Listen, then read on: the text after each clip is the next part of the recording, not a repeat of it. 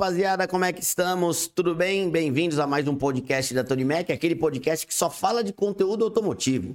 E dessa vez o conteúdo automotivo vai ser da década de 70, final dos anos. Não, é, anos 70. É 70 até. o 73. 73 até o final dos anos 70. Tem aqui um convidado muito ilustre que eu vou apresentar para vocês, é o senhor Ulisses, que ele, de seguidor da Tony Mac, virou amigo e ele tem algumas histórias muito boas para contar. E por isso que eu convidei ele para vir gravar aqui um podcast com a gente. Então se preparem, porque as primeiras, as primeiras caravans saíram das mãos desse homem lá da fábrica da Chevrolet.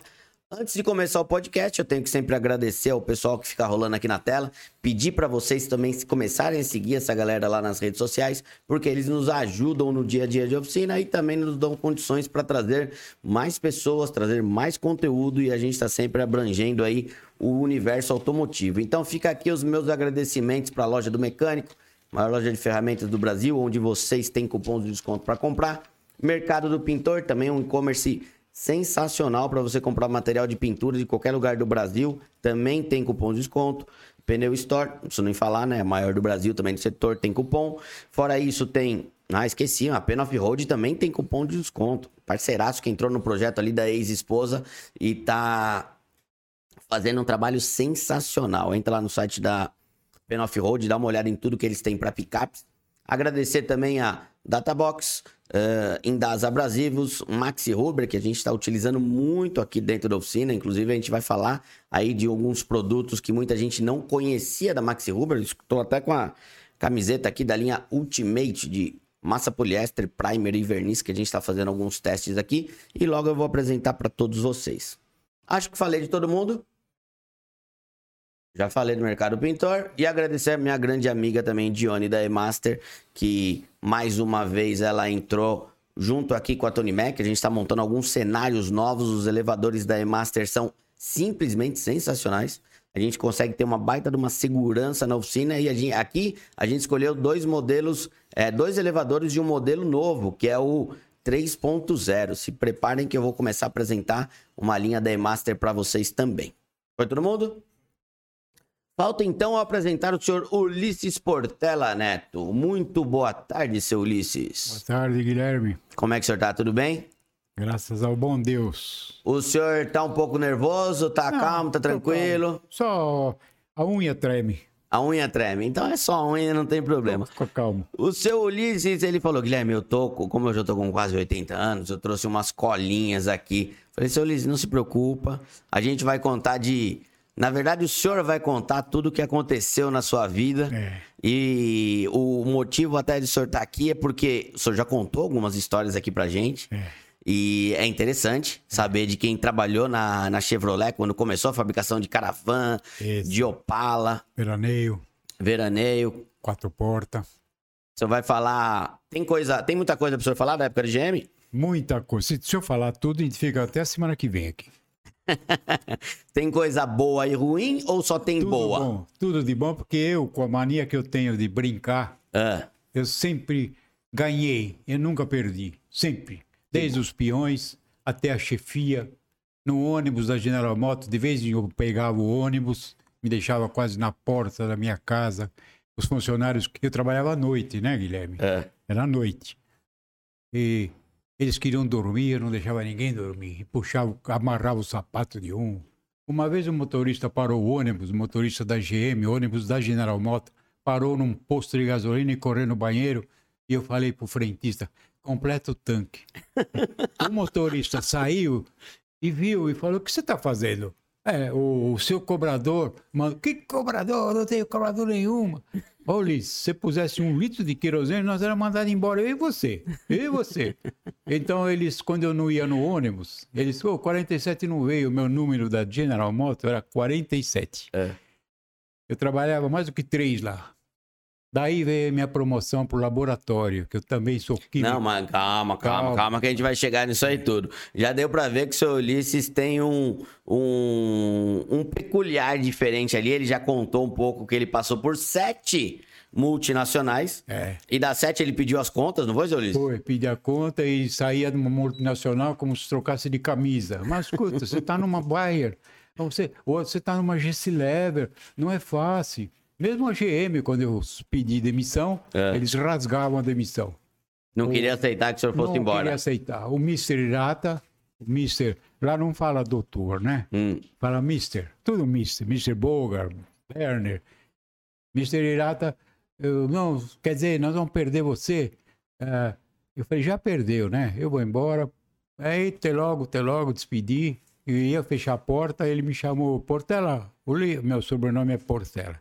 Ulisses, as portas estão abertas na General Motors para você. Isso, para mim, é bonito.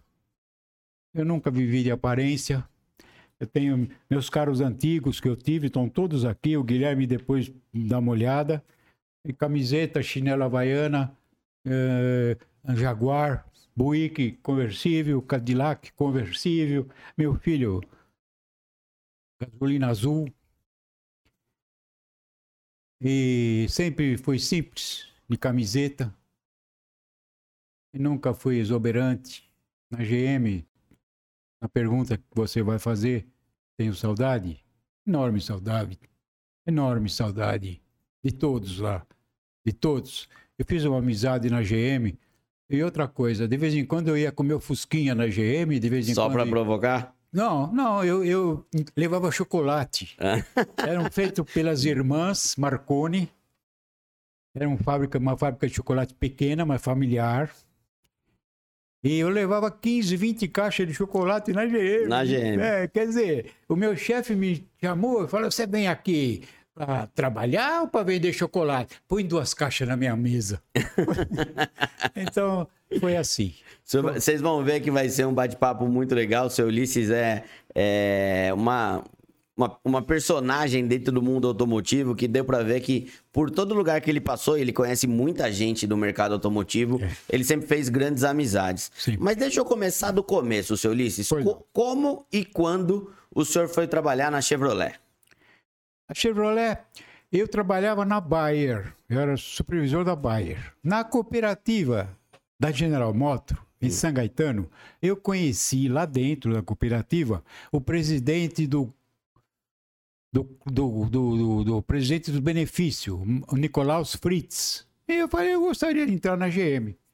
Aí ele me deu o cartão, mais do que depressa. Então eu fui na GM, fui no, no departamento pessoal, tem vaga para químico? Ele, não, não, não. Até eles, o RH disse, não tem vaga para químico, mas... O senhor era químico na Bayer? Eu sou químico. Só é não, químico? Não, é supervisor na Bayer. Ah, supervisor. Sou mas o senhor, o senhor é químico? Eu sou químico industrial, tenho dois anos de direito, conheço psicologia, conheço marketing do supermercado, merchandising, tenho curso. Fui gerente do supermercado em 70. Eu era gerente da Eletro Radiobras. Na Sim. época, a Eletro era do Marcos do Carlos Taube e Manuel Mendes Tepperman. O Carlos Taube, mão aberta. E o Tepperman fechada. tinha, que ter um, tinha que balancear, né? Tinha que balancear. Então eu fui na GM, tem vaga para químico, eles deram risada, né? Ô, Ulisses, o químico, quando na GM manda trazer de Detroit, instala no Morumbi, químico formado. Era esse padrão. Tem vaga para funilaria? Funilaria? Aí ele falou pro outro. é químico, que vaga, posso fazer um teste? Posso fazer um teste? O senhor falou para ele? Falei para ele, pode. Aí fiz o teste. Fiz o hum. teste com o seu Ivo. Seu Ivo, uma excelente pessoa, maravilhosa. Todos eles na General Motors, todos eles. Todos. Sonho com eles. Eu sonho. O Ivo me levou nas bancadas, fora da linha de montagem. Certo. Eram umas bancadas. Repassava sujeiras da prensa com a lixadeira. Só usavam lixadeira. Ponto de, de, pontinho de pontinho de sujeira da prensa. Da... Sim. Ele fazia essas, essas bancadas é que me deixaram uma perda auditiva, que eram do meu lado, assim. E a barulheira do cão. Uma barulheira, umas 40 lixadeiras, lixando Nossa. porta, capô, porta-mala e, e tiravam as imperfeições, olhavam a placa, tiravam. Imagina, a chapa já é fina, né? Tem gente que fala hoje, que Guilherme, que a chapa não, não é lata de sardinha. Essa pessoa está certa. Tá absolutamente certa. Não é lata de sardinha. É lata de atum. Por que de atum? Antigamente os carros eram fortes, né? Eu tenho todos eles aqui. É. O pessoal batia a cabeça, é óbvio, porque não tinha cinto de segurança. Não tinha cinto de segurança. Então, o, o, Impa, o Chevrolet 57, vocês do clube da Chevrolet, meus amigos, eu fui da General Motors, soube de muita coisa, muita. Aliás, não posso nem falar, mas vou falar. Pode acontecer, o carro está na porta aí, eu vou para a delegacia. Então, o Chevrolet 57 se vocês soubessem, meus caros amigos, seguidores da Tony Mac, aquele painel bicudo, o que deu de fratura de crânio, quebrar o nariz da pessoa, a boca. Porque, porque... Ele, ele, não absorvia nada, ele passava tudo para quem estava dentro do carro. Absorvia, absorvia. No Guilherme, o, o, o suporte do para-choque era fixado no chassi, Guilherme. Eu vi na oficina do meu tio, um Oldsmobile 56 bateu de frente com um Cadillac. Morreu os dois. Mas, Guilherme, uma colisão estava registrado no velocímetro, hum. 120 por hora. Quem é que resiste a uma colisão de 120 por hora, seguidores? Ninguém resiste. E ainda mais não tinha segurança. Então a pessoa se borrachava. Se arrebentava, saía pelo para-brisa. painel, no, Nesse de 57, vocês sabem muito bem o que foi o, o carrinho que foi chamado de carro assassino, né? Vocês conhecem muito bem. Qual que é o carro assassino? Aquele baixinho, Corvair, Corvair, Corvair. Corvette? Corvair. Corvair? Corvair. O motor traseiro ah. foi chamado de carro assassino. Então os carros eram fortes, fortíssimos, né? Eu conheci na oficina do meu pai, quando eu tinha 8, 9 anos. Olha, gente, amigos, 15 anos eu já fazia orçamento de carro trombado na oficina do meu tio. 15 anos de idade, ele me ensinou na base da porrada a fazer orçamento. Não é paralama, é painel, cerrar orçamento da companhia. 15 anos. Então, tinha um camarada lá, chamava-se é, ele comprava só Cadillac. Hum. Conhece o Cadillac, né, Sim, Guilherme? claro. Ele comprava Antônio Parra. Antônio Parra. Ele comprava seis Cadillac incendiado, trombado. Eu era garoto e andava no meio daqueles monstros que me impressionava, né? O Guilherme, às vezes, o Guilherme tem razão de falar, né? As colisões frontais antigas, né? Um lá que arrancou a cabeça da pessoa fora, a barra de direção subiu mas no impacto de, de mais de 100 por hora. Não tinha cinto de segurança. Se tivesse, não aconteceria isso aí. Então, como eu volto a falar, o Chevrolet 57 quase que foi chamado, pouca gente sabe disso. Mas, na General Motors, amigos, toda semana descia gente de Detroit na GM. Toda semana descia gente de Detroit. Esse negocinho de dar um jeitinho na oficina, sabe como é que é, né? a ponteadeira não funciona, a solda não funciona, o empregado chega lá, pega um arame, põe lá, aperta, né? Vinha o pessoal de Detroit. 47, vem aqui. Outro inspetor, vem aqui. Você sabe aquele arame farpado que você pôs lá na ponteadeira para melhorar a circulação, papapá, papapá? Pois é, superaqueceu a planta, superaqueceu a máquina da planta 3, aquele arame que vocês forçaram na mangueira. O jeitinho brasileiro. Sim, sim. Toda semana eu dava de cara com gente de Detroit. Quando eles me rodeavam, eu já sabia, né? Tem coisa acontecendo aqui, vieram ver o que está acontecendo. É, acontecia de sempre. É. Acontecia todo segundo. Não passava um segundo, Guilherme. É. Por quê, Guilherme? Falha humana. Elemento humano. Elemento humano. Camarada não regulava a chama oxidante redutora do maçarico. Ele ligava, ficava ligado dia e noite, eu trabalhava à noite, saía de noite, saía, pela minha estatística, Opala duas portas, gente, vocês vão gostar disso. Os opaleiros, saía 120 Opala duas portas. Eu vou falar carro, né? Lá falava unidade. 122 portas. Vinha que nem água. Eu sentava no pátio 10 minutos e eu via aquele monte de carro. Nossa Senhora, Opala, Caravan, Veraneio, tudo no palco. Chevette e o Monza era fabricado em São José dos Campos, Não tinha nada a ver com a GM. Depois o, o Monza veio para São Caetano. Chevette e Monza, São José dos Campos. No dia seguinte eu vi o pátio limpo, depois lotado. Vendia Opala que nem água. Mas só duas portas? Duas portas. Vendia mais. O, o Duas Portas era a produção dele, gente. 120 duas portas. Imagine vocês, hein? Olha a diferença. Opala, entre quatro portas, caravan e veraneio, 40 cada um. 40 quatro portas, 40 veraneio, e 40 caravan. E 40 caravan. E 120 Opala duas portas. 120. Eu vendia. Eu fui funcionário da Pompeia Veículos também, inclusive o proprietário é o Assis. Um abraço, Assis. Um grande amigo nosso. É, vendia que nem água, lotado o pátio, lotado. Essa concessionária, eles eram os proprietários da Pompeia Veículos, Convel, Jardins e biscoitos Tostines. Nós tomávamos banho na casa dele, na Avenida Indianópolis. O mordomo vinha com guardanapo branco e servia Coca-Cola na piscina. Então, vocês não imaginam o que vendeu de Opala. Foi um bom automóvel. Então, deixa eu fazer uma pergunta para o senhor, para a gente voltar lá na época que o senhor trabalhava. O que, que o senhor fazia na Chevrolet? O senhor entrou como químico, quando vinham os americanos lá de Detroit procuravam o senhor, mas o que, que o senhor fazia lá na Chevrolet? Eu era inspetor de funilaria. Inspetor de funilaria? De funilaria. Eu trabalhava na linha de montagem. Hum. Cada curva da linha de montagem tinha um inspetor. Eu, eu trabalhava para dois inspetores. Eram dois que não cumpriu com a obrigação deles. Eu tinha que ver os meus defeitos e o defeito dos dois. Eu não vou falar nome, né? Porque um deles era filho de um feitor. Ah, eu me deu um beliscão no peito que fiquei um mês dolorido. Falei, vocês estão me ferrando, eu estou marcando defeito de mim. Ah, é aqui assim mesmo, é dois por um. Esse é os defeitos do Opala. O que, que, é, que, é o defeito dois por um?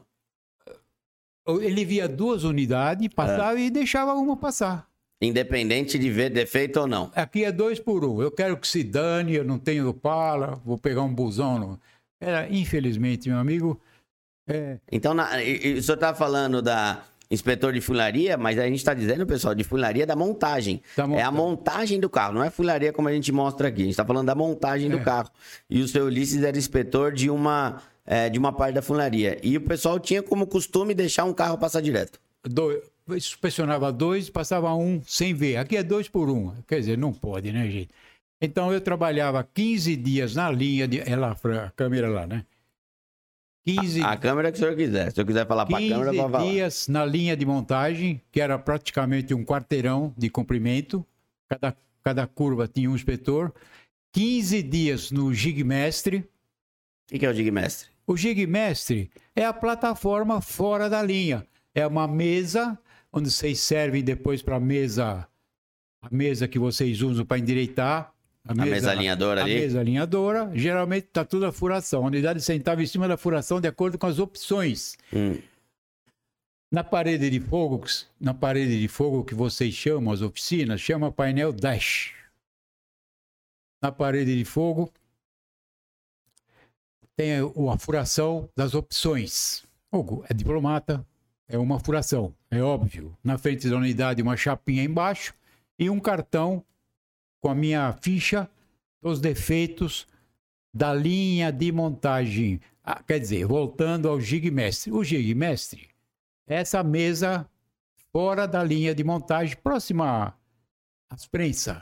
Schuller, se eu não me engano, Schuller, alemãs. Lá, meus amigos, a General Motors, eu trabalhava à noite. Você esquece que é de noite. É tanta iluminação é uma cidade. Para você ir de departamento para o outro, você precisa chamar um táxi. Imagine o tamanho da General Motors. E ficou pequena devido à produção do, das unidades. E fazia também os caminhões. Os caminhões eram em linha separada. Não saía carroceria, só saía gabine. Só a gabine a GM fazia. Só as gabines. Então eu ficava 15 dias na gabine 15 dias no Gigmestre duas portas, saiu duas portas e a caraba. Na outra linha saiu quatro portas e a veraneio. Nós chamávamos veraneio, nós chamávamos de fábrica de estanho, né? Tem mais estanho na veraneia. Se o Guilherme teve a oportunidade de... Nunca reformei uma veraneia. Meu Deus do céu. Nunca reformei. O Opala também, um monte de estanho na junção do paralama com o teto. E olha, amigos, estanho puro. Estanho puro. Qual é a oficina que vai usar estanho puro? Eles não usam nem estanho mais, agora é Nem massa. estanho mais. Estanho puro, amigos. Você olhava uma barra de estanho, parecia um ouro, parecia uma joalheria. Mas aquilo era por quê? Era, por- é a- era a junção da, da, É. da coluna do, de lateral com teto? A junção do paralama com o teto do Opala. E na, na veraneia a parte traseira, do- do- da, da curva do teto com Sim. a coluna. É aquela emenda que você não vê, né? Não vê, aquela emenda. É estanho estanhado. E eram colheres de, de, de madeira. Eram colheres triangulares, cimentavam com madeira. Olha, amigos, amigos, uma barra de estanho cabia direitinho aqui, no braço. Você imagina o que os empregados faziam, né? Roubavam estanho dentro da fábrica da GM? roubavam. A General Motors começou em, em- em- começou, ela foi parar lá quase com em Santo André. Quase que foi parar em Santo André. Só estanho. Só estanho. Tony Mac, É. o Guilherme, você é modesto. Se eles roubassem só estanho, Era, era pouco, era bom, né? era Fosse- pouco. E tem outra coisa, hein? Vocês acreditem se quiser o que eu vou falar agora. Contenção de despesa. Guilherme, Hum. presta atenção que eu vou falar. Contenção de despesa. O inspetor gastava muita caneta. Nós gastávamos muita caneta. Dois e uma caneta. Eles te davam só a carga. Porque a contenção de despesa, o corpo está novo. Olha só, hein? Enquanto isso, o estanho tava indo embora de monte. Estanho, peça, estanho. Meu Deus. Seu. Ulisses, conta pra gente um pouco como o carro era montado. Em cada curva que o senhor falava da coisa, era, era junção de algumas peças? É, não, era o carro. É, o carro soldado, Sim. ponteado total. No Gigmestre, o Gigmestre começava com o assoalho. Primeira peça a entrar no Gigmestre é o assoalho, em cima dos parafusos que depois usam para mesa de oficinas. Entrava o assoalho. Depois do assoalho, a primeira peça, o painel divisor da mala. Encaixava o painel divisor da mala, depois a parede de fogo, o painel dash, que é a parede de fogo, paralama traseiro, que é o painel, para um painel, não é mais paralama, é painel traseiro, e os arcos do teto. E o teto pré-ponteado. No Gigmestre se pré-ponteava a unidade. O Mané Galinha pegava e punha na linha. Quem, também- o Mané Galinha, quem que era? Um outro inspetor que trabalhava lá? É o que pegava no Gigmestre, É. o duas portas. o quatro portas. Cara, e abastecia a linha. Ele, duas, duas portas. E eu entortava, brincava com ele. Passava graxa nos sapatos dele. Entortava. Eh, Na hora da janta, eu entortava o, a torre que ia pegar, o cara ficava balançando. Ele largava com o martelo atrás de mim. Eu mato, eu mato. O que foi, mané? O chefe, o que que foi? Ele, ele me entortou aqui, o cara, a unidade fica balançando, eu preciso pôr no chão. Então eu- é- era indiscutível. O Ditinho trabalhava na valeta. Eu vou explicar o que é a valeta. Liberava para montar a porta para a lama e capô, porta-mala. A valeta. Eu trabalhava o Ditinho na valeta. Então eu chamava. Ele fazia a parte de baixo do Opala. Toda a parte de baixo ele fazia, toda a lateral ponteava em cima na abertura das portas, soleira na junção com, com, a- com o chaveamento interno, que era galvanizado. Galvanizado. E fazia a parte de baixo da valeta. Então eu chamava. De tio, ele vinha lá, eu pisava na cabeça dele. O chefe mandava pronto, ó o Ditinho. Ô chefe, vamos trabalhar. Ó o Ditinho, ó o Ditinho. Eu pisava na cabeça Mas como assim o chefe falava pra É, você? desciam, porque estava folgado, estava indo tudo bem. Então eles Ah. desciam para falar comigo, para brincar, para pedir chocolate. Mas o chefe pedia também pra você tirar um. brincar, pra brincar com o pessoal? Pra brincar, ó o Ditinho, ó o Ditinho. Ô, Rubão, vamos. eh, O Rubens tem saudade, um cara de dois metros de altura. O Sidney, o Antônio, o, o Ivo, o seu, o seu Isidro. Olha, seguidores, amigos, O seu Isidro, ele começou a trabalhar na GM.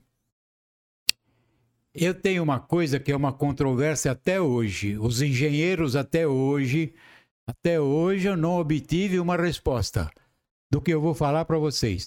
Até hoje eu não tenho resposta disso. Ou sim ou não. Um fala sim, outro fala não. O seu Isidro diz que pegava o Chevrolet 39, o Chevrolet 39, o Paleiros, vinha dos Estados Unidos em caixa fechada. Abriam as caixas e punham na linha de montagem no muque. Então eu perguntei para o seu Isidro, seu Isidro, por que que o Ford 39 quebrava ponta de eixo? Por que quebrava ponta de eixo? Na rua Barão de Tapetininga tinha um especialista em soldas. Muitos de vocês, ou o pai de vocês, sabem quem era. Era o Moisés. Ele era especialista em ponta de eixo. O Moisés soldava ponta de eixo num lugar, quebrava em outro quebrava lugar. Quebrava em outro. Então eu perguntei, por que, seu Isidro? E ele me respondeu. Sabe por quê, Portela? Na viagem do navio, a maresia destemperava o aço. Você é engenheiro, Guilherme. Aí já chegava aqui, já tinha. Destemperar. Já tinha oxidação. A maresia da viagem de navio destemperava o aço. Então fica para vocês, algum engenheiro, que responda para o Guilherme depois, na, na, na, na, na crítica. Até hoje eu não tenho resposta. Uns dizem que sim, outros dizem que não, o aço. É. Ele me disse isso aí. E o seu Isidro aposentou. Ele aposentou. Foi um grande amigo meu. Eu beijava ele, abraçava ele, velho já, na minha idade, em 78. O seu Isidro aposentou. E no bar, antes de entrar para trabalhar, ele ia na porta da GM aposentado. É. Com uniforme e a peãozada gritava, desculpe a expressão, a peãozada, eram amigos que eu tenho saudade, eu me arrepio, tenho saudade de todos eles, todos eles gritavam: Ô oh, velho, vai dormir! Quem foi? Tá, o Isidro, aposentou. Ele ia na porta da General Motors com a, roupa da GM, que era cinza, óculos de segurança, com rede, sapato segurança, sabe? Vocês sabem o que é, né? Bico de aço. Bico de aço, biqueira de aço, que eles vendiam no posto de gasolina e abastecer, eu via tudo sapato lá. Eles vendiam pro cara do posto de gasolina sem falar mais coisa que eu não posso falar, senão a polícia me espera na porta. ô, seu, ô, seu Ulisses, o senhor comentou alguma coisa do. Tava comentando das chapas que vinham lá do, dos Estados Unidos e chegava aqui destemperada. Da onde chegavam as chapas que faziam os Opala e Caravan? O senhor falou que o senhor tá na fábrica desde a primeira Caravan, né? É, da, da, primeira Caravan, veio na minha, passou na minha mão. Ah, e o Opala Comodoro, ah, o rebite do Opala Comodoro. Depois vou falar para você dos rebites, das rebitadeiras que vieram de Detroit. Eu vou explicar para você a rebite para colocar o friso. Sim, sim. Deixa terminar do Isidro, do Isidro. Manda. O seu Isidro, eu vou terminar rápido. Ele ia na porta da GM, entrava e a turma gritava no bar lá, tomava café. Eu, velho, vai dormir, tá aposentado, deixa ele, deixa. Aconteceu o seguinte: aconteceu que ele foi atravessar a linha. Na linha tem muita graxa, ele escorregou, bateu o joelho no parafuso da linha, cortou a perna e veio a falecer, coitado. Mas foi um grande amigo, seu Isidro. Guilherme, você falou do. Das chapas de aço. Da, ah, da, da, da chapa, da, chapa que, que vinha. Ela já vinha estampada? Para ah, fazer a montagem tem prensa aqui? lá, estampava tudo. Estampava tudo? Tudo estampado não, pelas prensas, mas não é estampado na hora, Guilherme. É. Era uma, um quarteirão de peças estampadas. As empilhadeiras, que eram. As empilhadeiras na época eram Opala 4 cilindros a gás. Olha, empilhadeira de 73, 4 cilindros a gás. Eu fechava o gás, os caras ficavam loucos, corriam atrás de mim, tirava martelo. Então, o que, que eu ia falar? Da... Das chapas de aço. Ah, da Que era pré-instado tudo aqui. Cozipa. Mas em outra conversa, ele falou para mim que tinha algumas chapas que vinha de outro lugar. Não, Guilherme. A Cozipa. Toda a chapa do Opala, dos carros, caravana, veraneio, é o Cozipa. Cozipa. A Volkswagen é a mesma coisa. Só no Opala, só no Opala, o assoalho era japonês. Japonês? japonês. Chapa Nippon Steel Corporation. Vinha gravado lá com aquela tinta azul. Hum. Nippon Steel Corporation. Cozipa, o assoalho japonês. Apodrece o assoalho do Opala, Guilherme? Eu acho que apodrece o resto, né? É, então, é porque eu falo, é falha humana. Esse apodrecimento, a chapa de primeira, tudo novo, ela já vem oleada, ela já vem oleada as resma, né? É resma que sim, fala de sim. chapa? Não, resma não. não resma é... é, de, de papel, não lembro como é, é que é o nome. Elas vêm, elas vêm no, no pórtico, né? Sim. Eu vou contar o que aconteceu com uma chapa desse daí. Você, você vai perguntar aí o que aconteceu. É o pior acidente da minha vida. Eu não gosto nem de falar que eu fico emocionado. Mas então, só vai querer falar ou não vai querer falar, falo, então? Falo, falo. Ah, ah, você me leva até a viatura? Ó, oh, então... É, Chegou chapa... alguma viatura aí embaixo, Fernando? Não. Então tá a... tudo em ordem, seu Luiz. O assoalho é japonês. A caravana também é japonês. Marcava Nippon Steel Corporation. Então, o, o, o, o Mané Galinha alimentava a linha. Dois, duas portas, do gigmestre, um quatro portas e uma veraneio. E alimentava a vida inteira. Então eram 120, 122 portas. Caravan, 40. Veraneio, 40. Quatro portas, 40. Tem uma pergunta aí que você vai fazer? Eu, infelizmente, eu tenho quase 80 anos, mas a minha cabeça está boa. Ficou gravado. Você lembra o nome de todo mundo ainda, De todos. Ficou gravado na minha mente, no arquivo da minha memória, graças ao bom Deus, tudo da GM. Eu sonho com a General Motors. Se puder voltar, eu voltaria. Então. Mas para ficar na linha de funilaria? Também. E onde eu fiquei também, nas baterias Delco. Eu vou contar para você rapidamente. A, a linha. Então o Mané alimentava do gigmestre a linha de montagem. Nessa linha, que era um quarteirão, por exemplo, de comprimento, cada curva tinha um inspetor. E eu ficava numa delas. 15 dias na linha, 15 dias no gigmestre, 15 dias no quatro porta, na veraneio, 15 dias nos caminhões, que era só as cabines. Os caminhões eram mal. Chassi, me mecânica não... vinha tudo de outro lugar. É, não, não, o carro saía lá pronto, o carro saía lá, só os, os mecânica montava fora, porque os Opala, vocês conhecem o termo casamento, né? Casamento, a unidade está 99, 91% pronta, né? Casamento, está tudo montado na tapeçaria. Depois eu vou explicar o que é linha aérea, que eu trabalhava na terrestre. Eu vou contar por que ficou parado uma semana. Vocês vão saber. Tem patrão aí que vai falar comigo aconteceu, porque eu tenho um amigo lá no Batista que falou: na minha fábrica eu comprei uma máquina e eles fizeram isso. Eu vou contar o que aconteceu. Ficou parado uma semana. Precisou vir o avião de Detroit. Eu entrei num dia, no dia seguinte eu estava em casa, fez a semana. Quando baixava a produção, gente, porque na linha de montagem nós éramos horistas, horistas, ganhava por hora. Caía a produção. Ganhava menos. Férias coletivas e aproveitava na férias coletivas falava para o empregado: Você quer ser mandado embora? Ele quer, na, nas, nas, nas férias coletivas, abaixava, caía a produção. Férias coletivas, uma semana. Eu comecei a trabalhar na segunda, quarta-feira eu estava em casa. Minha mãe falou: Você não está trabalhando? Férias, mas como férias? Você entrou outro dia. Férias coletivas, a produção caía. E quando aumentava a produção também, gente, vocês nem, vocês nem imaginam. E embora para casa quando aumentava a produção, não? Não, quando Ou caía... Fazia... Não, e quando aumentava a produção? Aí ia trabalhar. Aí, eu não posso falar palavrão. Sabe aquele termo? É sangue. O cara é, vai no banheiro, é sangue. Eu não posso falar. Eles aumentavam a velocidade da linha, gente. Para compensar a produção atrasada, sempre a produção atrasada dos Opala. Eu nunca vi na minha vida. Eu via a Volkswagen. Volkswagen eu via. A Volkswagen, eu tenho amigos da Volkswagen, eu conheci. E vocês lembram, o Paleiros, seguidores da Tony Mac, vocês lembram aquela expressão? Falta tapete. Vocês lembram? Falta, faltava coisa nenhuma. Faltava coisa nenhuma, ah, Guilherme. Falava, faltava tapete para parar quando parava não, a linha da, não, da Volkswagen? Não, aumentar o preço do carro. A Volkswagen estocada de carro.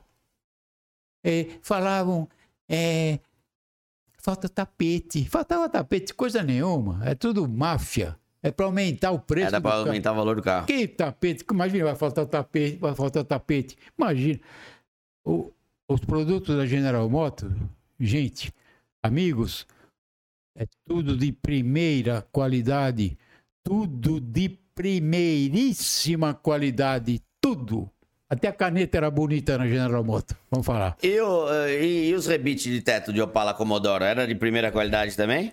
Os rebites, Guilherme? É. Os rebites, eu vou te contar uma que você não faz na tua oficina isso aí. Manda, Eu acho que não. Pode mandar? Pode. Então, os rebites vieram uma máquina, um dispositivo dimensional furado, que parecia coisa de cabeleireiro, punha na, tra na, na traseira do teto do diplomata e os, os, os, os americanos do lado aqui. Guilherme, os, é rebitadeira a frio. A frio. Chamava o inspetor e batia com o martelo, não quebrava o rebite. A frio, Guilherme. Você já ouviu falar isso aí? Não. Veio de Detroit. Então eu enchi o saco deles, né? De Detroit, os americanos. Até um dia eu falei, escuta, ô chefe, precisa um funileiro de acabamento para os diplomatas, né? O senhor não acha que está precisando de um senhor de idade, né? Era engenheiro, engenheiro sênior, sênior, né? Sim. Em Detroit. Ele pegou e falou para mim. Eu falei, ô chefe, precisa funileiro de acabamento. Porque na eu tinha muita coisa contra. Muita sugestão que eu dei verbal. Eu dei uma sugestão por escrito e comprei um Fusca 63. A General Motors pagava a sugestão premiada, de acordo com o lucro da peça. Olha o que era americano. Hein? Então, mas o senhor dava sugestão ali na. Sugestão na, verbal, dei muitas. Na posição que o senhor estava, o senhor podia dar sugestão da, da, dentro Eu da linha de gosto de montagem? sugestão. Todas as firmas, GC Leather, Bayer, Henkel, Bradesco. E quais sugestões você deu na fábrica da Chevrolet? Na fábrica, Opala conversível, sugestão respondida, negada. A bateria de vidro transparente, sugestão boa, negada. Opala conversível, sugestão negada. O, o encosto do Chevette, que era feito em São José, o suporte do encosto traseiro, aquele encaixe, eu sugeri corte de 50% a peça. Cortou 50% daquele suporte. É. Dinheiro. Essa foi a única que acataram que o senhor passou? Não, foi a única por escrito. Tá. O resto, a chapinha da, da caravan entre o, a flange do, do teto da caravan, a flange do teto da caravan com a junção da espingarda. Nós chamava de espingarda, onde vai dobrar. Chamava de espingarda. Quem que parece uma espingarda? Soldavam, davam um ponto de solda maçarico. Eu- Maçarico? Foi sugerido dois pontos de ponteadeira numa chapinha. Pô, pode ver pela rua aí, tem uma chapinha, né? acabou a ferrugem. Porque o empregado veio mal-humorado. Não, e o maçarico ainda destempera toda a chapa, depois ela começa a enferrujar mesmo, né? É, ele dava também duas de... Depois eu conto para você essa história do, do Oswaldo. Ele trabalhava, trabalhava do meu lado. É. Então, no Gigmestre, liberava na linha de montagem, era a primeira linha, para pontear a unidade inteira. Aí ponteava a unidade. Fazia na minha curva, eu liberava e ia para a valeta. Na valeta fazia a parte de baixo, depois da valeta, inclusive no motor do limpador e para-brisa, É. na valeta, ela, a unidade era liberada por uma punção. Se tiver uma batida na- atrás do motor, na chapa, no- na parede de fogo, um- uma batida de punção atrás do motor do limpador, passou na minha mão. Então liberava. Era a marcação que o senhor fazia. É, que eles mandam, eles mandam, é, eles mandam. A gente não fazia nada, era Sim, sim, sim. tudo padrão Era o, o protocolo deles, né? É, mas tinha muito defeito. Não defeito do carro, hein? Não defeito, porque o carro não tinha defeito. Era sempre falha humana? Falha, sempre. E dá para o senhor contar alguma, alguns defeitos que os carros tinham por Defeito. conta de falha humana? defeito. É. A ponteadeira tinha o carrinho de sorvete. O que era o carrinho de sorvete? Era o eletricista que andava com o carrinho, com um lima, geralmente lima, para limar as, os A bicos. ponteadeira, na ponta Limar da ponteadeira. Sujeira, a chapa vinha oleada, oleada. Tinha falhas, você quer? Falhas. Você quer as falhas? Pode, manda. Falha É, que eu- humana? é. Falha humana? Porque isso, isso, isso, na verdade, acabava causando uma falha no carro, né? Mas não era pela montagem, é pela era pela falha humana que estava ali, né? Falha humana, 99%. 99%. O cara brigou com a mulher dele. Olha, gente, eu vou falar uma coisa para vocês. Eu vou falar uma coisa para vocês, seguidores da Tony Mac e quem quer escutar.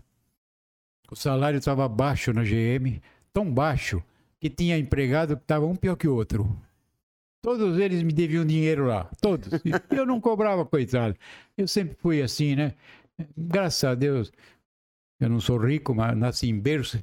Eu não cobrei um tostão. Um, a mulher, outro vinha com o olho inchado, apanhou da, da sogra, apanhou da mulher, outro estava despejado, o outro estava com problema.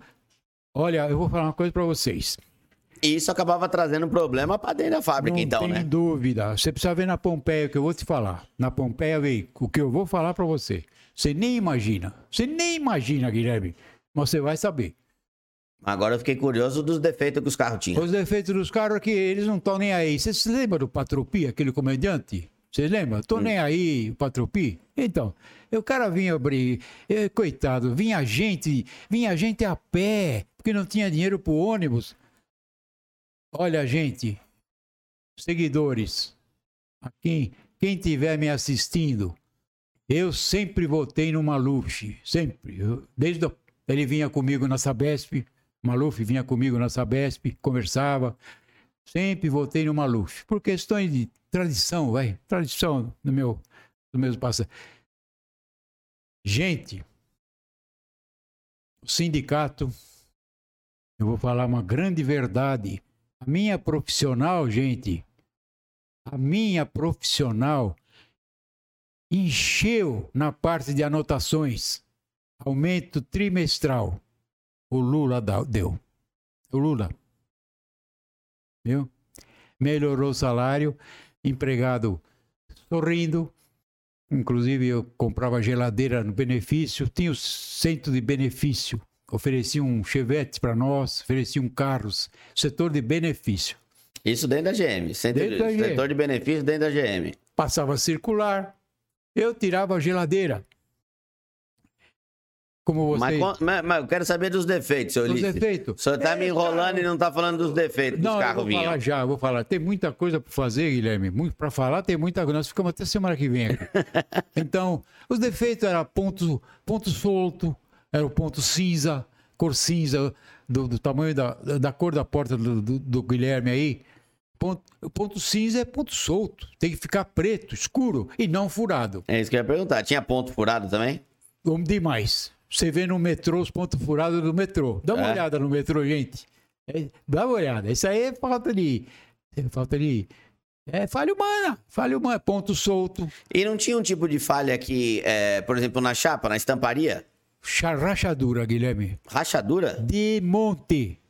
E não podia deixar. Quando passar. prensava a peça, ela rachava. Guilherme, eu não sei se o inspetor da prensa deixava passar com rachadura, hum. entrava no gigmestre, o gigmestre entrava na linha, na linha ponteava a unidade, aumentava a rachadura, ou se era ponteia por, por baixo do, do, da flange, por cima. Cada rachadura de. Quanto é isso aqui, Guilherme? 20 centímetros. 20 centímetros de rachadura. E não podia deixar passar. Em que peça, por exemplo? Na soleira. Você quer uma peça, Guilherme, que dá um nheque-nheque desgraçado depois de pronto, ah. e o cara fica louco. Na oficina nossa, o camada vendeu o carro porque ele não fica... achava o barulho. Não, nheque, nheque. Sabe onde dava rachadura, Guilherme? Coluna no painel do instrumento. É onde mesmo? lá os faróis, aquela flange. Cada eu não posso falar palavrão. Guilherme, cada tremenda rachadura. O Guilherme... Seu Ulisses é discreto. Lá cada puta rachadura. xingava. Um xingava o outro. Ah, fuleiro xingava. E quem pagava, sabe quem era? O inspetor. Não. Ferramenteiro. O ferramenteiro? O CD. Ele que pagava o pato? É claro, sobrava para ele. filha, Cidinho, vem cá, o Cidinho. Tinha uma meia dúzia de ferramenteiros que andavam pelo pátio. É. A ferramentaria, Guilherme, é a mola mestra de tudo. No ajuste dos pa os padrões operacionais. O, o Opala, todas as unidades, cada três unidades era obrigado, o inspetor puxava do teto, estava pendurado, você puxava um dispositivo dimensional, como se fosse o para-brisa, como se fosse o vidro para-brisa. Por que que estourava? É, é, o molde, era o molde do para-brisa, é isso? Um dispositivo dimensional. Sim. Redondo, uns ferros para você pegar, uns canos, puxava do teto, era padrão operacional na General Motors. Cada de três a seis unidades testar com esse dispositivo para-brisa e vigia. Para quê? Para ver se servia. Para ver se o vidro justo. A gente sabia mais ou menos a folga. Ah. A gente conhecia a folga. Tinha que, tem que ter uma folga, né? Uma tolerância. A gente está falando ali folga da. De... não, Guilherme. É uma tolerância, é uma folga de tolerância. Mas ali a gente está falando de para-brisa e vigia traseira encaixado ainda, né? Encaixado, exatamente, com borracha, o sistema antigo. E por que estourava? Na Pompeia estourava para-brisa. Estourava, o cara ia trabalhar, o para-brisa estourava. Por quê? Falha na montagem. Falha da montagem. Eu brigava lá? Brigava não. Por que que deixa entrar na linha? Por que que o inspetor já não segurou? Deixar a unidade na linha para ter que retrabalhar. Guilherme, ponto furado, ponto solto, passava rachadura na minha linha, eu digo minha linha, não é minha, né? A que o senhor ficava? A que eu ficava. Na linha que eu ficava, eles estavam sem os componentes. Não tinha porta para lama, capô e porta-malas. Era só carroceria ainda. Depois da valeta, liberava para montar. Imagine você, imagine você, e acontecia o Ivo me chamar, ele não falava nada, ele só dele vir perto de mim, dava meia volta, eu ia atrás dele, ele não falava nada. Ele vinha atrás de mim, dava meia eu já volta. sabia que era... Eu já ia atrás dele. Unida... Olhava, eu uma unidade, hum, unidade minha. Montado, montado as portas, o carro montado para subir para a linha aérea, depois eu explico a linha aérea. Montado, tem que desguarnecer para soldar a soleira. Por causa das rachaduras? Da rachadura. Cada rachadura de? 20 centímetros. Mais ou menos, ou mais no painel de instrumento. Não e... trocava peça, então soldava o que estava rachado. Tem a sessão de retrabalho. Hum. Quando te põe um cartão vermelho, chamava scrap, escrevia ferrugem. Ferrugem é uma coisa grave. Não é ferrugem, seguidor, seguidores e amigos, não é ferrugem por chapa ruim, não. É ferrugem por óleo mal aplicado e óleo mal removido. Mal removido. Na minha curva do meu lado, trabalhava um infeliz, coitado. Ele tinha mais problema do que o, o dicionário de 300 páginas, aquele coitado lá. Ele tinha.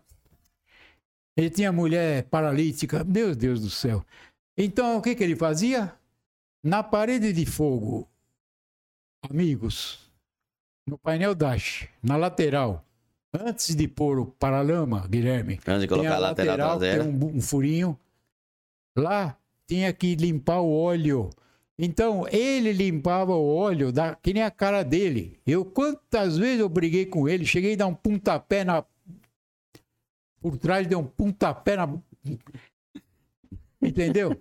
Por quê? Porque o Corinthians. Porque ele não limpava direito, isso, que, tirava, isso que causava o ferrugem? O óleo direito. O óleo era removido, ia montar o paralama lá. Depois dele, da valeta, ia montar o paralama. Ó, oh, seu energume, não é? Xingava ele tudo quanto é nome. E ele fazia para mim, eu não tô nem aí. Ele não tirava o óleo daquela lateralzinha da, do, do painel dash. Tirava o óleo com clorotene NU. Isso é o, é o produto? produto. Eu não lembro hoje se você conhece. Clorotene, até eles cheiravam clorotene. E cheirava, vê se pode. Cheirava que nem lança perfume.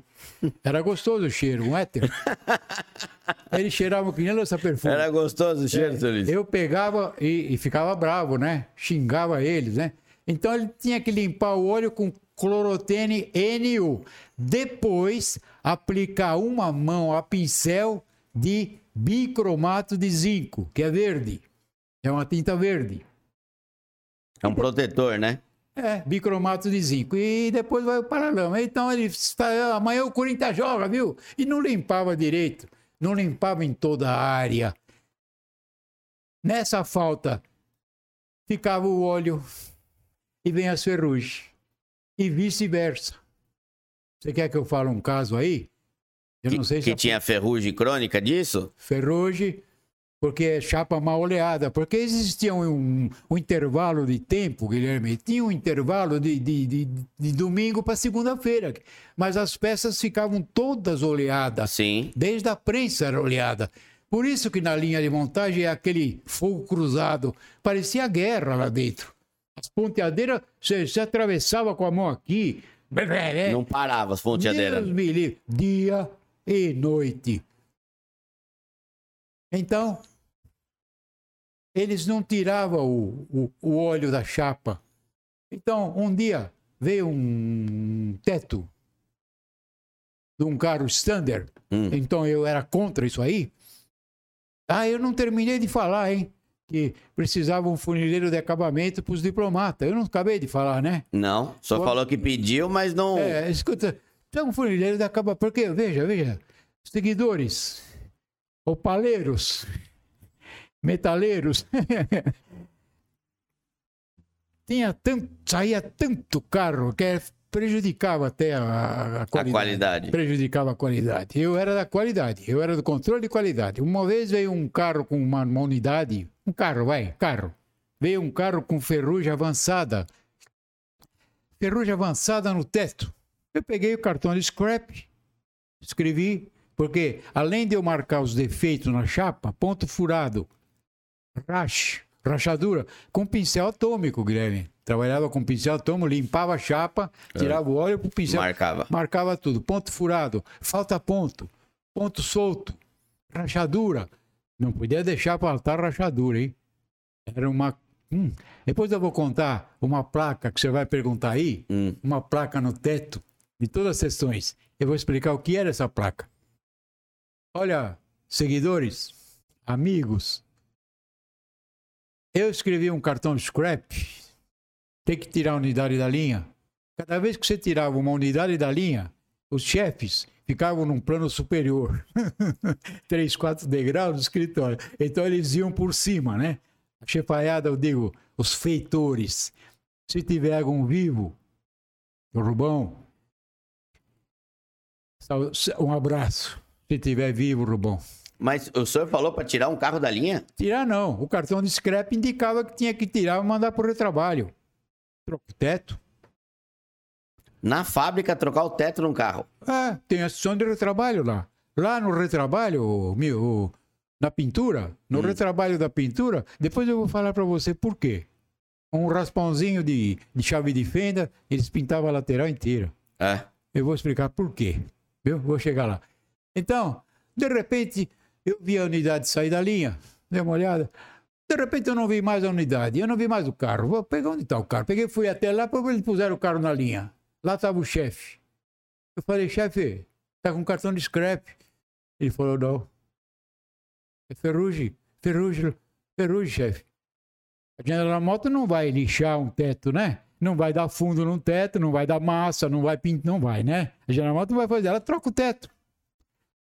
Ele falou para mim, produção está atrasada. Passa vinil.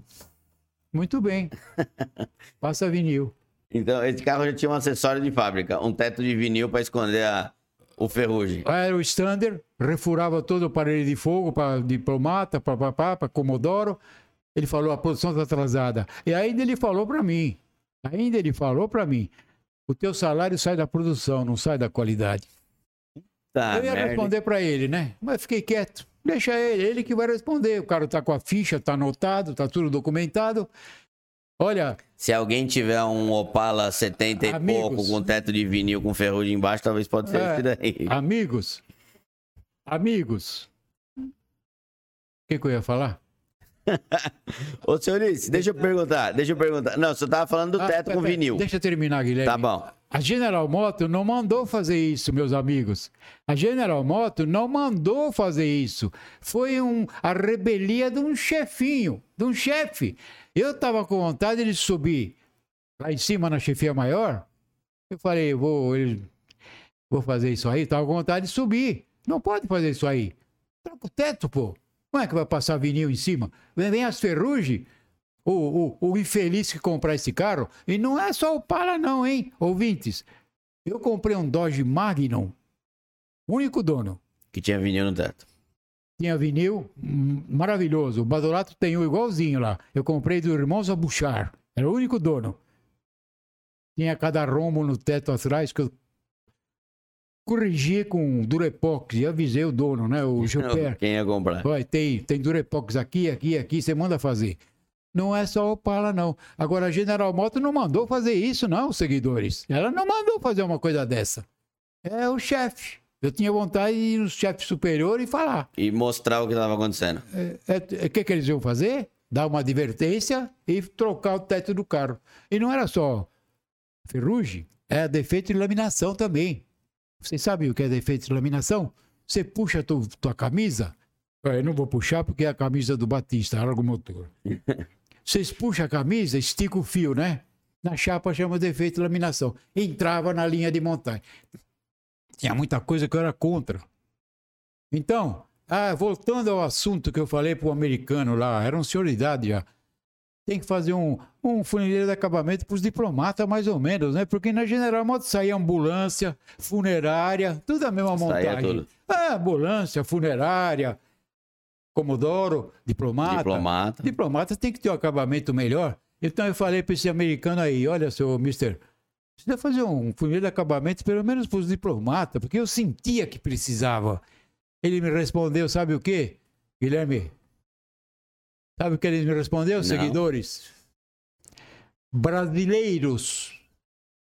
Brasileiro não entende de acabamento. Brasileiro compra faixa escrito SS. E estava pintando a faixa de um SS com o dispositivo na minha cara. Na... Ele falou: brasileiro não entende de acabamento. Brasileiro compra faixa escrito SS. Vou te perguntar uma coisa. Será que ele estava errado? Porque, infelizmente, a gente teve umas linhas de SS aí que eram o decalque no carro, né? Alguns, alguns.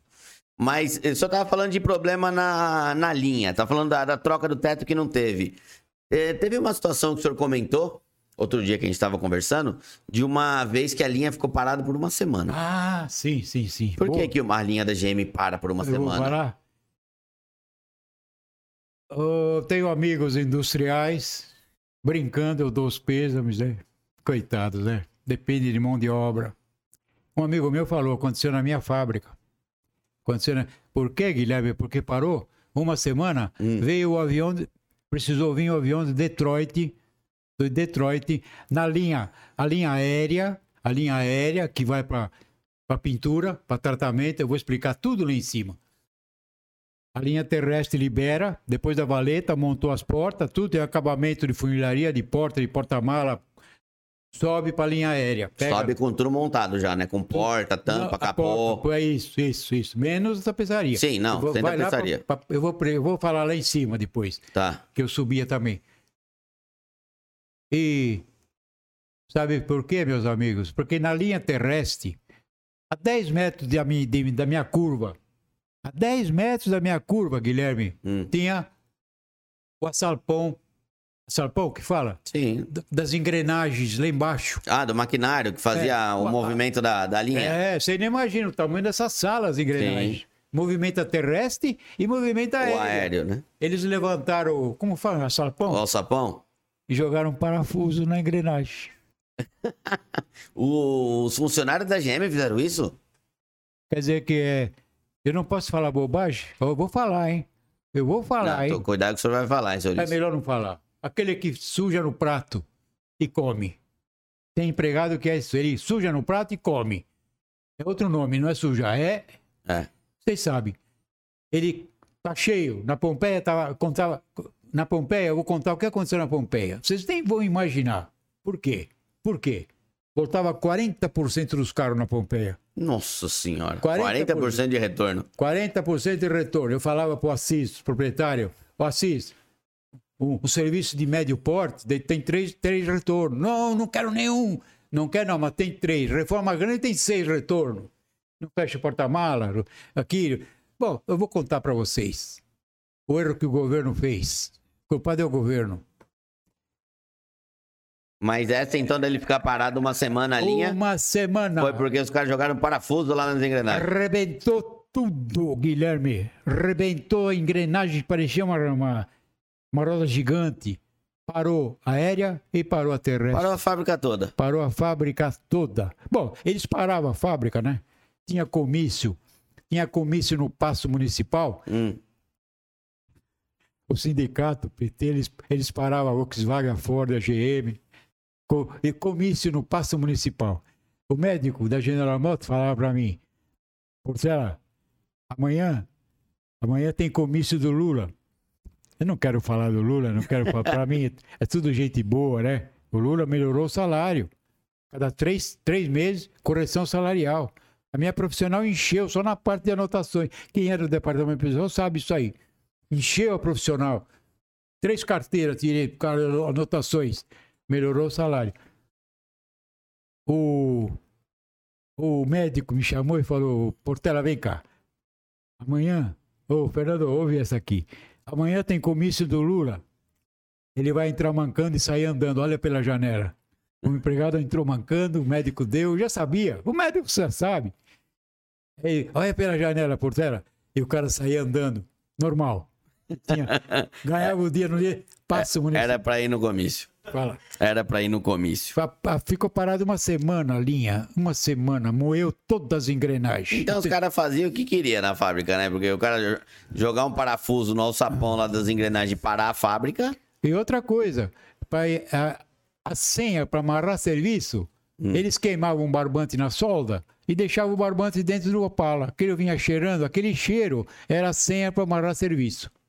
Amarrava serviço. É um código, então. Segura aí, segura as pontas aí, segura. bota o barbante pra queimar. Amarrar serviço, segura. Então sabe o que acontece quando amarrava serviço? Hum. O apontador, ele ficava do meu lado para marcar quanto tempo ficou a linha devagar. A linha devagar. O apontador. Aumentava a velocidade da linha, seguidores, eles faziam o número um dentro dos Opala, viu? Então... É, é, mijava dentro dos carros. Era por isso que vinha mais ferrugem também nos carros? Acho que não, porque era, era um trabalho mal feito, é, mão de obra. Você, você sabe, Guilherme, nós tivemos oficina. O meu tio não passou um maçarico na o funileiro? Ele passou o maçarico. Meu tio não bateu num freguês? Foram os três irmãos presos. A oficina Nossa era do meu pai. Senhora. A oficina era do meu pai. Meu pai morreu. Por isso que eu venho aqui. Que eu sinto o cheiro do meu pai aqui. Por causa do Guilherme. Como pegou? Como o Guilherme me pegou? O Guilherme me pegou no DKV do papai. Ah, boa pergunta. Eu ia perguntar pro senhor, quando que o senhor, desde quando que o senhor acompanha o trabalho da Mac? Desde quando você falou aquele opala laranja que você pintou. Ah, aquele eu, Nós Erramos. Que eu falei pro meu filho, ele não vai acertar a cor. Depois eu explico por quê. Eu vou explicar pra você. Então já fala, então já fala, seu Ulisses. É, já então fala. já fala, já fala. O que eu era contra? Eu era contra isso aí. Nos tanques de, de, de óleo, dos tanques de, de, de tinta, tinta. Amigos, amigos, eles jogavam tudo quanto é tipo de tinta num tanque só. Eu tinha dado a sugestão verbal. Câmera lá ou aqui? Qualquer uma. Se eu quiser olhar para mim e olhar para a câmera, fica tranquilo.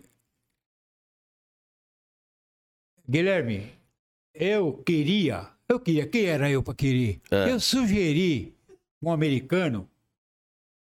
O Guilherme da Tony Mac comprou um Opala.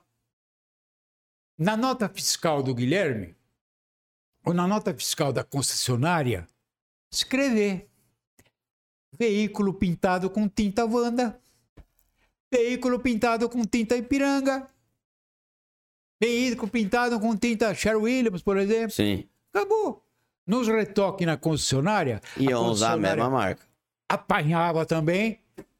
Porque apanhava. o carro não tinha um padrão de cor, então. Na, na, Pompeia tinha um cliente nosso lá, eu era líder da funilaria e pintura na Pompeia. Hum. Ele era delegado de polícia. Ele falou: por que, que meu carro está aí? Está uma semana aí por causa de um risco na porta. Era um prata metálico. Eu estava entrando lá. Ele falou: o senhor que é o novo chefe aqui? Espero que o senhor tenha mais sorte que o outro, viu? Ele falou. Espero que o senhor tenha mais sorte que o outro, por causa de um risco na porta. Eu sei o que vocês estão fazendo, vocês estão pintando a lateral inteira do carro.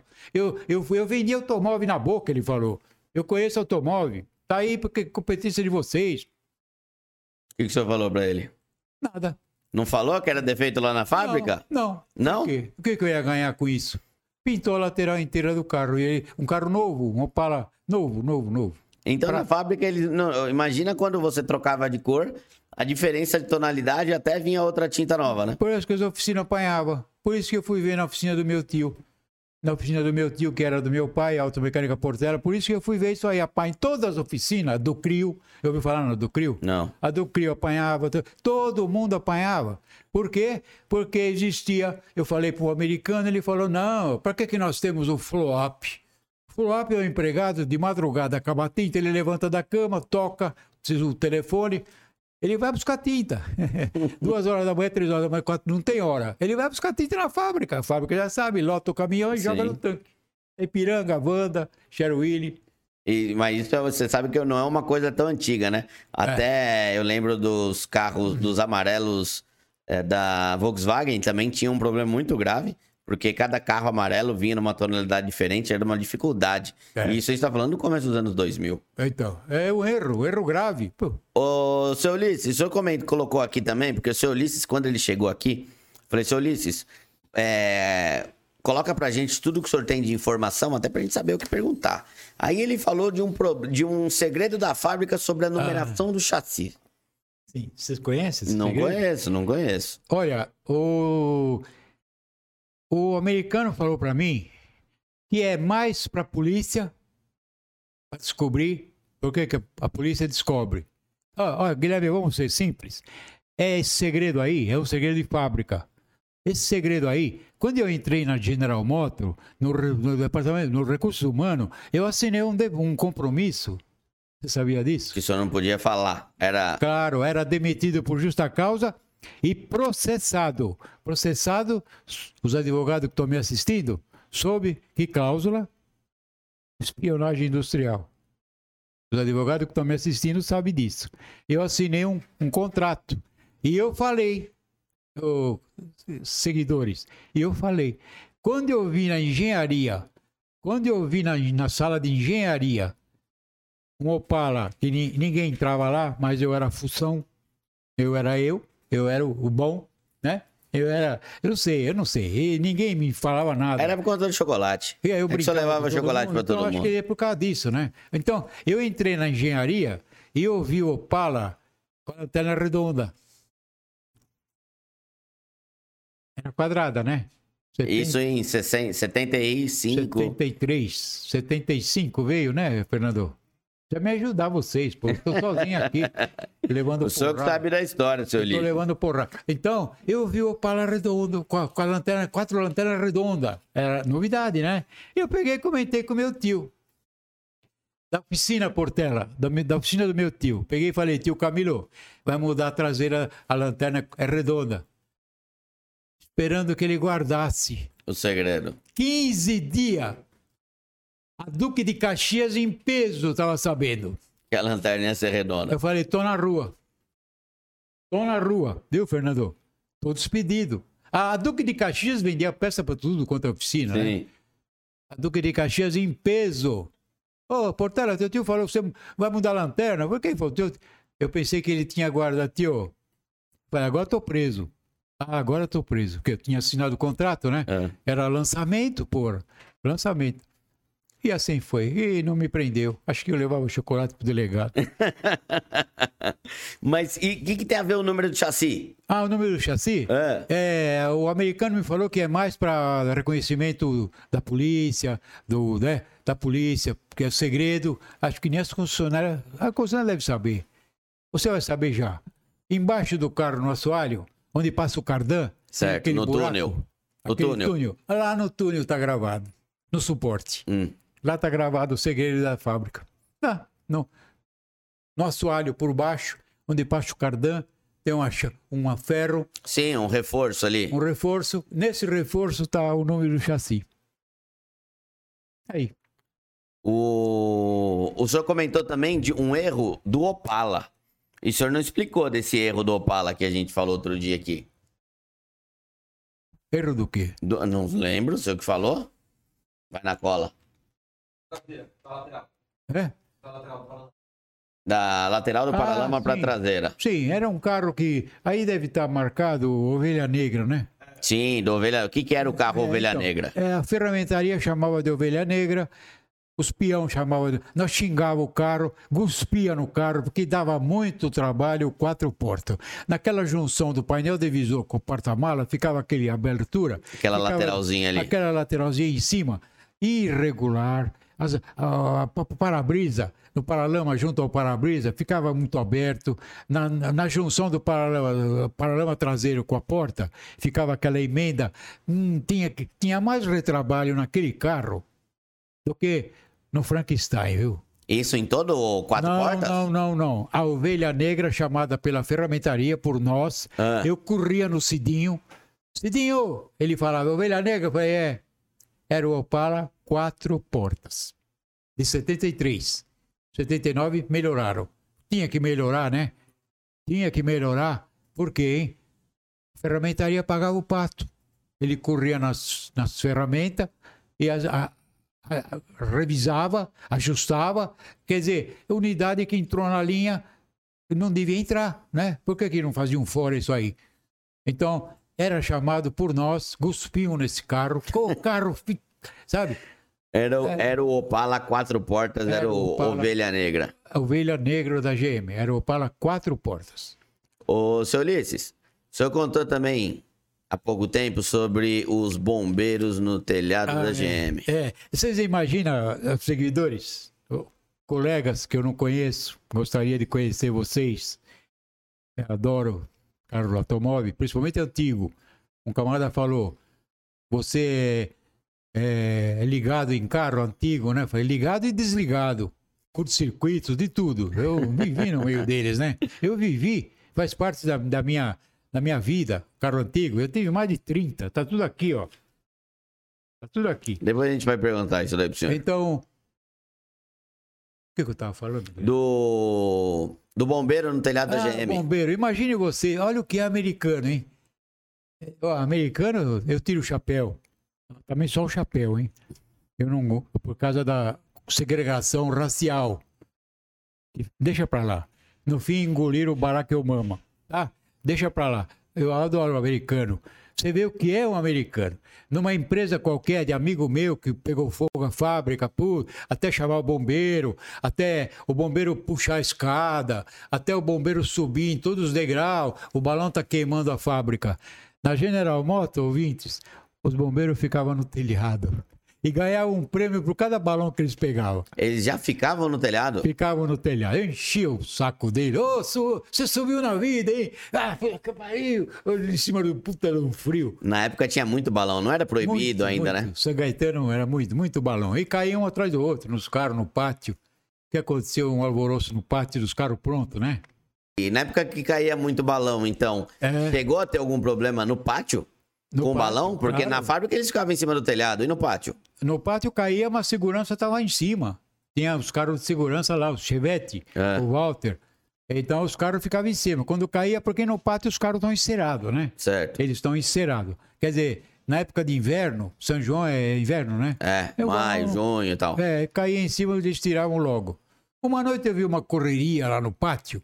O Valtão era o chefe da segurança, andava com, com dois, três chivetes circulando. O pátio, sabe o que parecia o pátio? Parecia o engarrafamento do Engabaú. Era muito grande. Era muito gente. carro que tinha. Muito carro, muito. Embarcava nos trem. Embarcava nos trem. E sabe o que aconteceu? uma correria. Eu vi o Walter descer do carro, eu estava sentado 10 minutos e eu ficava no, no pátio num banco. 10 minutos sentava, oh! e quando, tem, quando dava a sirene para começar, não é que eu, a linha começava a andar já. Dava sirene, a linha já andava. Quer dizer, o cara tinha que estar tá lá, eu estava no pátio lá. Eu corria e já inspecionava a unidade. Sabe o que aconteceu, amigos? Um funileiro com as botas tudo suja de graxa, deitou num banco traseiro de um carro e pôs os dois boas botas no teto do carro. Eu trocar o teto, o carro subiu para o carro subiu para refazer, precisaram trocar o teto do carro, ninguém vai limpar o teto, né? Ele foi para tapeçaria. O carro pronto no pátio? Pronto. o cara entrou para tirar um cochilo. Acho que eu sei lá o que ele tinha na cabeça, rapaz. Sei, sei. quando o salário estava baixo, quando o salário estava baixo, eu tinha medo de chegar nos peão, né? Eu tinha receio, né? Coitado, eles vão cheios de ser, vamos me dar uma martelada aqui. Veio um martelo, um. Veio um japonês de Detroit, um catatal de baixinho. Veio um japonês lá. Eu não sei o que ele falou para um peão. Voou martelo, vinha martelo, blá, blá, caía na unidade. A turma era fogo, rapaz. Não podia marcar bobeira. Não. Ô, seu Ulisses, isso eu soube também que tinha um carro guardado na Chevrolet uma ah, época, né? Tinha, tinha. Que carro que era? Olha, é, não era lá dentro, não. Era é. no pátio externo. Pátio externo, perto da, da Cibrazen, na fábrica de bateria. Era um pátio de funcionários. Era um Chevrolet 1949, preto, sedanete, a traseira caída. Era um Chevrolet. Eu guardava lá no pátio externo. Agora, o André Beer, que eu não tive o prazer de conhecer. André, se você está me ouvindo, esteja onde você estiver, eu sou amigo do Romeu Siciliano, do Og, do Martinelli, do Birde Clemente, de toda essa turma aí. Eu, André, eu gostaria de ter te conhecido, mas não conheci. Eu trabalhava à noite com o Mr. Irata. Era um Chevrolet 49. Eu troquei esse carro com um Chevrolet 57 do Eduardo Matarazzo. Eu fiquei doido. Eu frequentava a casa do Eduardo Matarazzo. Ele morava na Rua México com a Rua Guatemala. Eu era amigo do Eduardo, frequentava e eu via a perua lá. É uma perua igual a Caravan. Sim. 57, Station, quatro portas. Eu fiquei doido pelo carro. Eu fiquei doido. Ele falou, Portela, que carro você tem? Eu falei, eu tenho um Cinca Tufão, tenho um Cinca Jangá, tenho um Chevrolet 51, tenho um Mercury 48, tenho um Cadillac 53, um Cadillac 54, um Corcel 79, um Corcel 80, uma Berlina 81 e etc, etc. Fiquei doido pelo Chevrolet. Eduardo, que carro você tem? Um Chevrolet 49, 49 que tipo é? Falei, Sedanete, traseira. Ah, meu pai teve, que era o Chiquinho. O pai dele era o Chiquinho Matarazzo. É hum. filho do Chiquinho, neto do Conde.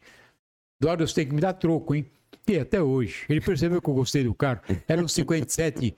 e esse carro hoje, o 49, os seguidores, quem for no museu do Matarazzo, lá em Bebedouro, vocês vão ver ele. Vai lá. ver esse carro lá. É um Chevrolet preto, com somente vermelho.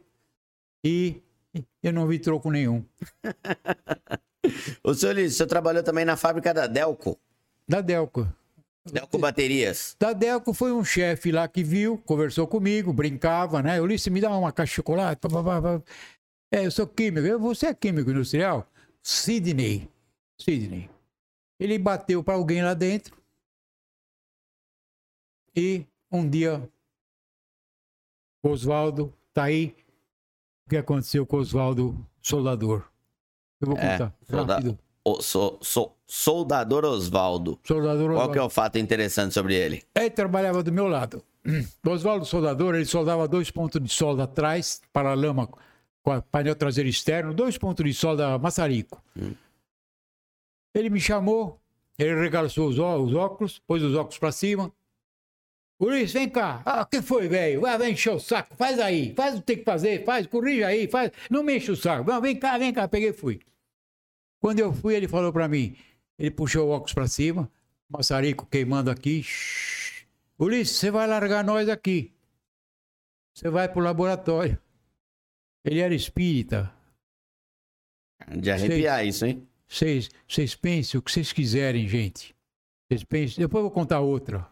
Eu vou contar outra quando eu peguei emprego, quando eu era adolescente. Eu era tonto. Bom, tonto eu sou até hoje. Ele falou: Você vai largar nós? Ah, vai dormir, velho, vai, vai. Eu vi você no laboratório de capa branca. Vai dormir, velho, vai, trabalha aí, vai. Baixou. O senhor não sabia de nada ainda. Uma semana depois, eu trabalhando, eu dei de cara com três nas minhas costas. Chefia maior. Mr. Bozan, Boga, Boga, Berner, oh, Três, chefia maior. Ulisses, larga tudo aí. Não, deixa, larga tudo, vai tomar banho. Ele não desce na fábrica. É. Quem desce são os feitores. Não, deixa acabar essa unidade. Não, não, não, não, não. Deixa acabar essa unidade. Não, não, não, não, larga, larga. Larga agora.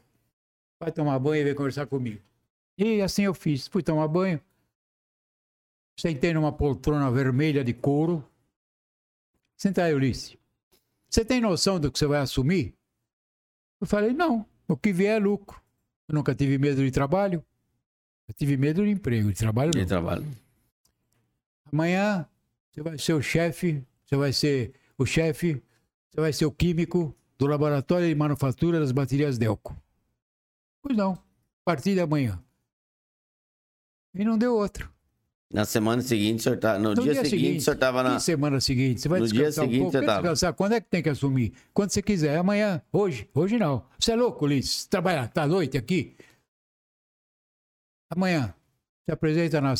A, fizeram a fábrica de bateria na Cibrazen. A Cibrazen era 10 quilômetros da General Motors. Era um, um armazém onde o Getúlio estocava café. Muitos seguidores sabem disso, do cabelo branco sabe. O Getúlio estocava café para o governo. A General Motors comprou e montou a fábrica de bateria lá, na Cibrazen. E no dia seguinte eu estava lá. Olhei, abri a porta, 120 empregados. Falei, muito bem, eu me belisquei. Falei, será que sou eu mesmo? Será que eu não estou sonhando? E co- comecei. Aí o senhor lembrou do que o Oswaldo falou lá uma semana antes? É, Oswaldo falou. Eu vi você no laboratório, você vai deixar nós aqui. Olha, gente, impressionante. Eu vou contar mais quando eu pedi emprego uma vez. Eu vou contar rapidamente, pra, rapidamente, senão o Guilherme me manda ir no banheiro. o que mais você quer saber, Guilherme? Conta o que o senhor ia contar aí. Hoje o dia é do senhor, seu Ulisses. É, então a unidade Gigmestre, linha de montagem, mais ou menos um quarteirão, três, quatro curvas, cada curva um, um tonto, quer dizer, um inspetor. Liberava na valeta, montava, montava os, os para, o- a- as portas, tinha um, os pequenos ajustes, né, Guilherme? Hum. Das portas, porta-mala, pequenos ajustes, toco de madeira, cabo de vassoura, torcida, torcida de joelho. Pra dar uma torcida, não, pra tem, fechar o capô. sabe. Isso é normal, é normal. Então, então o carro subia, ia para a linha aérea. Ia para a linha aérea. Na aérea, o que, que é? A trava nos dois para-bris de vigia, a unidade subia. E ia lá para cima. Lá para cima o que tinha? Tapeçaria, A pintura era em que ponto aí? lá, de, lá em cima. Lá em cima. Então o carro saía da, da base ali do senhor e ia pra cima pra mergulhar ali no. Ia- não, ele ia para cima, ele ia, a carroceria subia, dava um banho de uma mistura de querosene para tirar o óleo, desengra- desengraxava a lata, desengraxava, uma lavagem rápida de jato, né? Depois secava rápido, tudo, tudo em sequência. Hum. Secava na estufa rápido e a primeira coisa é entrar na chapa, o que é? Eu brinco com as oficinas. As oficinas falam, não, é fundo. Não, é o. o- não, não, não. Olha, gente. Quem tem oficina, a primeira coisa a entrar na chapa chama-se bicromato de zinco. Era um mala... É o que vai proteger o- toda a carroceria, né? É, é o bicromato de zinco. Uma lavagem rápida de bicromato. O teste do bicromato, você esfregava a unha, não para frente, sentido contrário. Você esfregava a unha de costa, tinha que ficar branco, o banho estava bom. Tava bem Depois aplicado. Do, do bicromato, ele entrava num tanque de imersão, primer preto, preto, menos o teto. Não podia entrar o teto, né? Porque quando ele saía, escorria tudo no porta-mala. Ficava menos o teto, primer preto, já passava num ventilador rápido do primer, surfa-se o branco, cinza branco, surfa-se, quer dizer liso, né? Surfa-se é liso. É, é o primer que você não precisa de lixamento, né? Isso. Depois, a pistola em cima. Tinta. O que mais você quer saber, Guilherme? O... o senhor tem muita saudade dessa época da GM, o seu? M- Muita saudade. Se eu brinco com os amigos, você voltaria? Eu não, eu não, hoje está melhor, hoje está melhor. Hoje está melhor? Hoje está melhor? Será que está mesmo?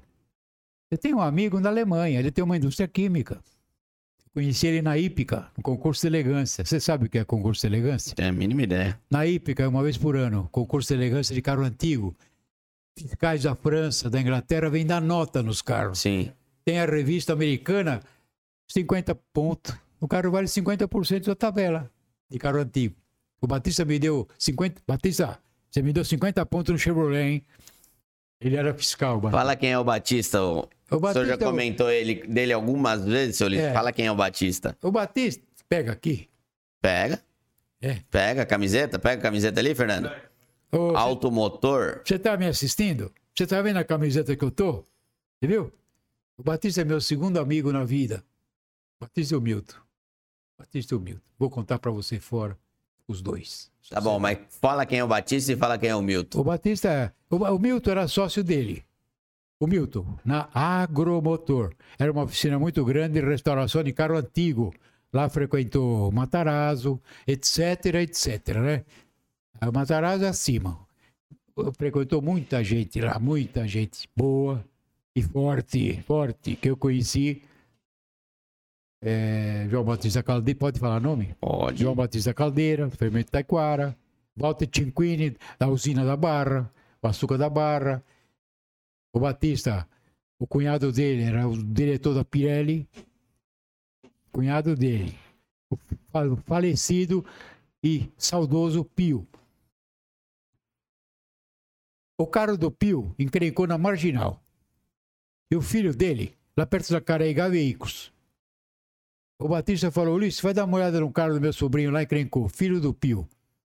Eu cheguei lá na Caraíga, ele estava deitado no marginal com os pés para fora. Do jeito que eu cheguei, ele estava com as pernas para fora. Eu puxei ele pelas pernas mesmo, machucou toda a cabeça atrás. Sai daí. Puxei ele do chão. Lá tinha morrido um amigo nosso, há uns pouco tempo atrás. Atropelado, né? Chamava-se Arnaldo Abdala. Abdala era, morava, morava na Paulista, aquele prédio da Fiesp. Hum. O Arnaldo morava do lado. Casinha do lado. É um grande amigo, um grande amigo. Posso contar? Mas conta quem era o Batista que o senhor falou o Batista, e o Milton. Desde o Milton, o Milton é um amigo de 50 anos. Você fala do Ulisses, ele dá risada. Ele, você fala do Ulisses, ele dá risada. Esse Milton hoje tem oficina, não tem? Ele tem oficina, foi... Qual que é a oficina dele? É Mit Norte, né? Milt Forte. Mit Forte. Você é vê o... como o mundo gira, gira, gira, gira né? Gira. A gente ele... tá contando, o seu Ulisses tá contando história aqui e tá falando do Milton lá da Milt Forte, que a gente é. gravou conteúdo com eles, que a gente fez o carro da FIC junto com eles. É, você fez o, o Peugeot, agora eu dou a 10, Peugeot Boxer. Depois que você fez, eu dou 10 cesta básica. Já dei 30 cesta básica. A Janaína vai buscar em casa com todo prazer. Eu dei dou 10 cesta básica por mês. Agora, o Milton, eles trabalhavam os dois na Sonervig, hum. não é, Batista? Você fica quieto aí, porque você era recepcionista, viu? Eu na Pompeia era líder, viu? E abaixo de, você era abaixo de mim. Eu brinco com Então ele. tem que respeitar. Eu brinco com o Batista, é o segundo amigo da minha vida é o Batista. Eu adoro. E o Batista ele. tem oficina até hoje, né? Até oficina, é uma oficina de mecânica, né? Era agromotor. Os melhores funileiros que eu vi até hoje. Até hoje. Reformou o carro do, do Moio, né, Batista? Diretor da Philips. Reformou o Skyliner, sabe qual é o Skyliner? Sim. Que é a capota do Arnaldo Abdala, do e a oficina fica onde mesmo dele? Na hoje Rio é... Branco, não é? Não, hoje é perto do, do, do, Batistinha, na Rua dos Americanos. Rua dos Americanos, é, ali, não. perto do ali Batistinha. é Barra Funda ainda, né? Na Barra Funda. Então o Batistinha tem no lugar, dois quarteirão é o Batista. O Batista ficou com mecânica só. Hoje é mecânica, né? O Batista é o pai do Batistinha? É o pai do Batistinha. Nós chamamos, eu chamo ele de Nando, né? Porque o nome da família é Nando. Então o Batista conheço desde. O Batista é um espetáculo. Eu não quero que fale dele, eu não quero que fale dele porque ele é um espetáculo. É, é, uma, é, é, é filho de médico e neto de médico também. É uma pessoa super educada, super bem informada. Bom, Guilherme, você precisa ver o carinho que ele tem quando ele fecha um capô no Landau. É. Até nisso ele é carinhoso. O Batista é um espetáculo, né? Ele deu um piripaque nele lá. Eu falei, não, Cira, cadê o Batista? O Batista está internado. Eu comecei a chorar, né? O genro dele trabalha lá. Então, ele restaurou, melhorou. Quando eu vi ele dentro da oficina, ele falou: vai começar a chorar outra vez? Então, o Batista é meu segundo amigo. Viu, Batista? É segundo. Primeiro é o Savério. Savério. Savério que foi cliente da Tony Mac no começo dos anos 2000. A gente reformou alguns carros para ele, dentre eles um Mustang, Mustang 69 conversível azul. É. Você vê como esse mundo dá voltas? É. Seu Ulisses, eu queria agradecer tudo que o senhor veio contar aqui pra gente.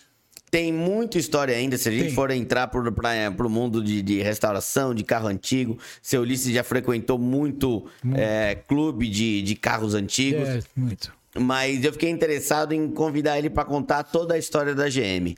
É. Então, queria agradecer muito ao senhor por o senhor ter vindo aqui contar essa história pra gente. Umas histórias que pouca gente sabe que acontece dentro é. da fábrica. É. De retorno, de retrabalho, do, da falha humana, né? Eu queria falar da Pompeia um pouco, rapidamente. Pode, pode falar da Pompeia. A Pompeia, o proprietário, o Assis, dois irmãos, Assis e o Agripino. O Assis. Era da Pompeia com véu, jardins e biscoito tostines. Estudaram no Colégio São Bento. Ia tomar banho em Indianápolis, na casa dele, quando eu tinha 12 anos. Mordomo servia na piscina, bandeja de prata para nós. Tinha o carro lá, balas confiança ainda. Na Pompeia, o Assis falou: O Assis, o Gilberto, o cunhado, parente dele, o Gilberto, falou: Ulisses, tem 40% de retorno nessa oficina. Não para ninguém de chefe aqui. Eu pensei em retornar, de diminuir os 40% né? Assis, reforma grande é três, quatro retornos. Não, eu não quero retorno nenhum, nenhum, nenhum. Já começou a me mostrar um monte de cheque sem fundo assim. Bom, eu entrei lá, comecei a ver coisa errada, de pôr o pé na oficina. O Gilberto, o Gilberto falou para mim, não sobe que eu vou te apresentar o pessoal. Eu falei, eu já conheço um por um. Já tinha rodado tudo lá embaixo? Não, não sobe. Não sobe, não sobe que eu vou te apresentar.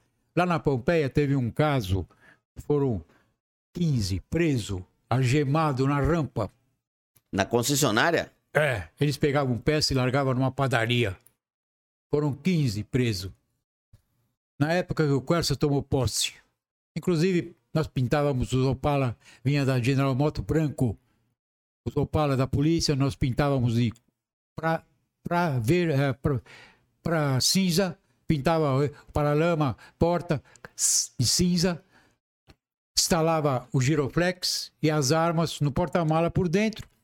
E o inspetor, o, o, técnico da tinta vinha da General Motors vinha inspecionar e aprovar.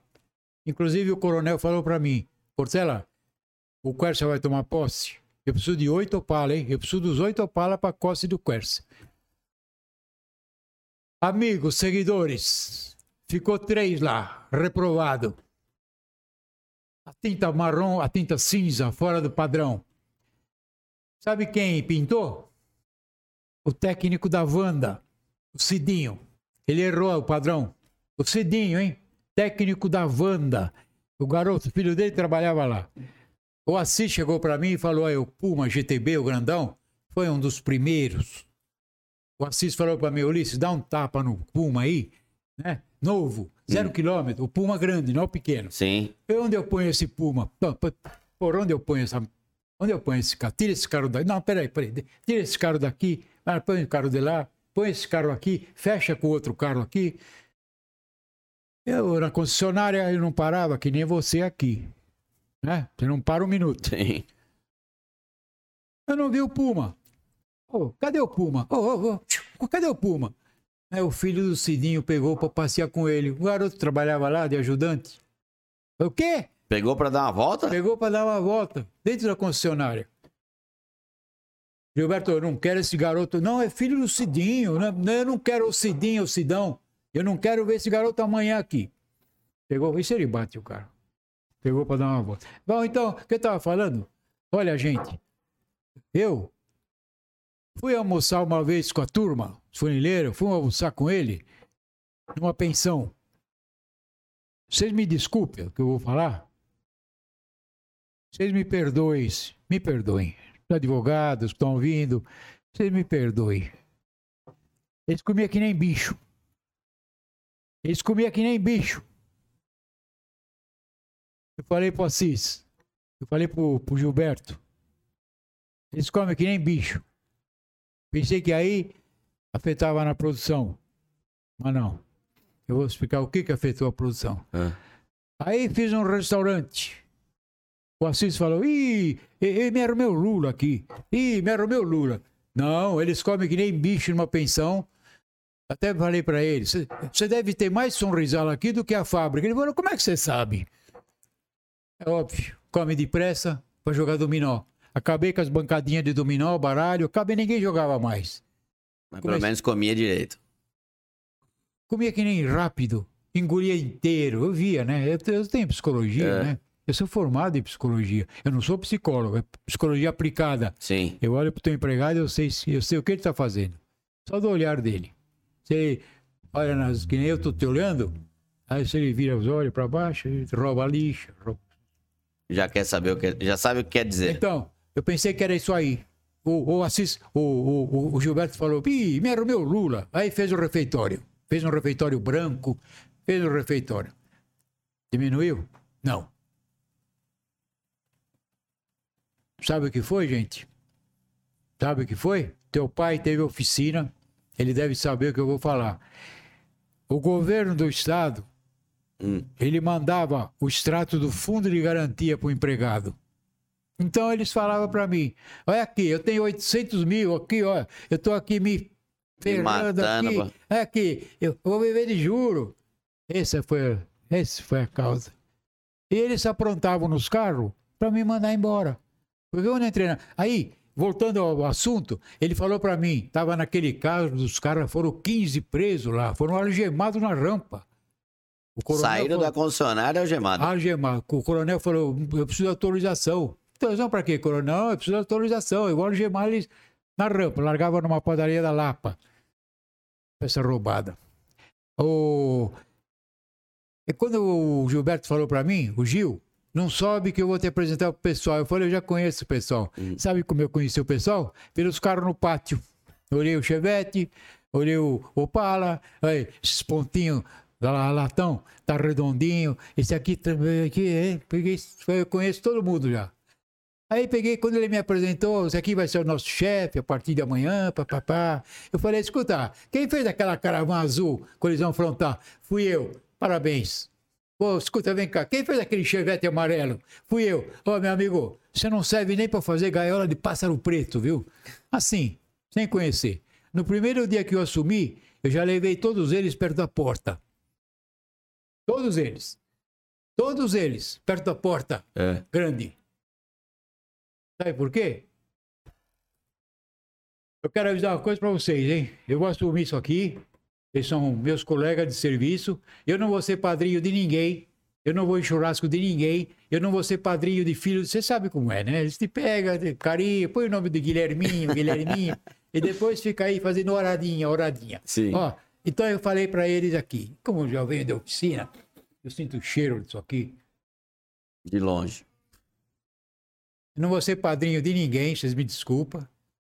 Eu vou falar uma coisa para vocês. Eu vou assumir a partir de amanhã. Se eu falar para vocês, leve essa frente no lugar, é porque dá para levar, viu? Porque 15 anos eu fazia orçamento de cara trombado na oficina. E, e não deu outra, né? Eles tinham medo de mim, uma já, já chegou impondo respeito. Impondo respeito. Não com má educação, né? Impondo respeito. Aqui, eu quero falar uma coisa para vocês para mim ir embora. O Assis falar, o Gilberto falou, não segura o pessoal, o sindicato também segura o expediente. Eu vou falar uma coisa para vocês para nós ir embora. Quando eu falar para você, leva essa frente no lugar, é porque dá para levar, viu? Vocês não veem com conversa mole. Eu quero falar para nós ir embora agora. Vocês não vieram aqui para jogar bola, não, hein? E também vocês não vieram aqui para fazer. Vocês não vieram aqui para sua camisa. Palela, não venha, não vieram aqui para sua camisa. E não vem aqui para jogar bola, não. Eu quero gol aqui dentro. Eu quero gol. Quem não fizer gol, a porta da rua tá aí, ó. Por isso que eu levei eles perto da porta da rua. O, Gilberto, você é louco. Eles, eles não te conhecem, vão conhecer. Já conheceram. Já conheceram nesse primeiro Acabou. instante, instante que o seu Ulisses chegou lá. E eu queria agradecer mais uma vez, senhor Ulisses, todas as histórias que o senhor contou pra gente, toda essa vivência ali da GM. Muita Mostra, gente não sabia dos, dos problemas que tinha ali o, alguns carros. Mostra pra eles. Deixa eu mostrar aqui. Eu vou deixar até uma, algumas imagens aqui no final depois do que o seu Ulisses tinha de carro, de, de, a experiência de uma vida, né? Quantos anos o senhor tá? 79? 79. 79, desde os 15 anos trabalhando com, com carro, no meio de carro. Então teve muita experiência para trazer aqui para gente. Conhece seguro Bradesco, inspetor de seguro. Ixi, então tem experiência de monte. Então o senhor sabe até o que eu falo das, das seguradoras. Seu Ulisses, mais uma vez, muito obrigado. É. Muito obrigado pela eu que agradeço pela visita, por trazer tudo isso pra gente. A galera que tá aí dentro do canal, sempre um conteúdo automotivo. Dessa vez seu Ulisses Portela contando um pouco dos bastidores da Chevrolet do Brasil dos anos de 73 a 79, é isso? Seis anos. 73 depois de seis anos. É isso aí, 79. Galera, um grande abraço. Até o próximo podcast ou conteúdo da Tony Mac. Se inscreve aqui. Não deixa de acompanhar tudo o que acontece e também dentro das outras redes. Seu Lito, se eu quiser dar um abraço pro pessoal, mandar um agradecimento lá para quem o senhor quiser, um fique à vontade. Um agradecimento para quem eu não conheço. Mas, ou eu vou conhecer. Não deixe de assistir a Tony Mac, o Guilherme. Eu prezo muito por esses dois irmãos. Eles têm um carinho especial pelo pai. Eu conheci o pai, tive a oportunidade de conhecer o pai. Eu pedi para dar um abraço nele. Trago chocolate doce. Aqui dentro, eu, eu juro para vocês, eu estou me sentindo bem. Que, que eu posso até dormir aqui, que eu vou me sentir bem. Então, um abraço para todos vocês. Assistam e comentem alguma coisa com o Guilherme. Vocês queiram comentar, comenta alguma coisa. Isso aí é bom. Então, um abraço, gente. Que Deus os proteja. Seu Ulisses é o cara.